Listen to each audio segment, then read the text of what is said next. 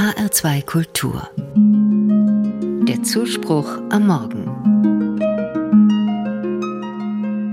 Rauhnächte heißen sie. Die zwölf Nächte zwischen dem ersten Weihnachtsfeiertag und dem 6. Januar. Sie als besondere Zeit zu sehen, ist ein alter Brauch, der in den letzten Jahren in einigen Kreisen wieder richtig hip geworden ist. Rauchnächte hießen sie wohl ursprünglich, aber rau sind die Tage oft auch, und es sind die längsten und dunkelsten Nächte im Jahr. Schon gegen halb fünf geht die Sonne unter, und erst kurz vor halb neun geht sie wieder auf. Die hellen Stunden muss man ausnutzen und herausgehen, damit Haut und Seele bei frischer Luft und im Tageslicht aufatmen können. In nordischen Städten sind deshalb viele Leute mittags auf der Straße, weil sie wissen, wie gut es tut, die wenigen Sonnenstrahlen am Tag tief in sich einzusaugen. Ursprünglich war diese dunkle Zeit im Jahr mit dem Volksglauben verbunden, dass in den Nächten Dämonen ihr Unwesen treiben. Am 6. Januar sollen sie sich zurückgezogen haben.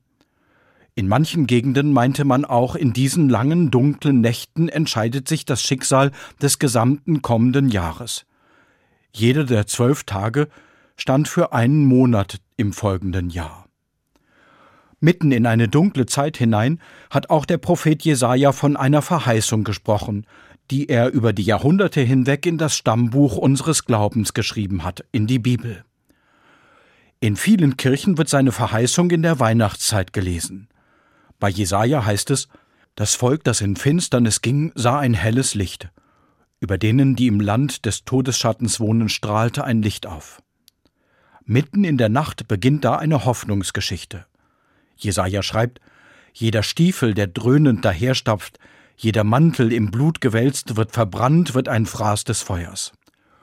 Besonders in diesem Jahr birgt Jesajas Wort eine Hoffnung für die dunkle Zeit um den Jahreswechsel. Denn Gewalt und Krieg sind im zurückliegenden Jahr auch in Europa Wirklichkeit geworden. Seit Monaten schon liegen Soldaten kampfbereit in Schützengräben, leben Frauen und Kinder in Angst um ihre Väter, sind viele Familien der Kälte und dem Krieg ausgesetzt. Auch weltweit haben seit 2010 die Todesopfer in Kriegen wieder deutlich zugenommen. In allen fünf Erdteilen gibt es im Moment bewaffnete Konflikte. Da klingt es wie Traumtänzerei, wenn Jesaja schreibt, Gottes Herrschaft und der Friede sind ohne Ende. Und dennoch möchte ich mich in diesen Nächten an dieser Hoffnung festhalten. Es braucht Realismus, um die Nacht zu bestehen, aber es braucht auch Träumen und Tanzen. Ich glaube, wenn wir uns gemeinsam von unserer Hoffnung erzählen, davon singen, können wir sie wie ein würziges, frisch gebackenes Brot miteinander teilen. Dann werden wir uns mit der Wirklichkeit von Krieg, Gewalt und Unrecht nicht abfinden. Jesajas Vision wird dann über Jahrhunderte hinweg zu unserem eigenen Friedenslied. Kriegsverbrechen werden verurteilt, Soldatenstiefel verschwinden wieder im Schrank und Panzer stehen wieder still. Diese Hoffnung wird dann zu einem Lichtschein für die Rauhnächte und für alle zwölf Monate im kommenden Jahr.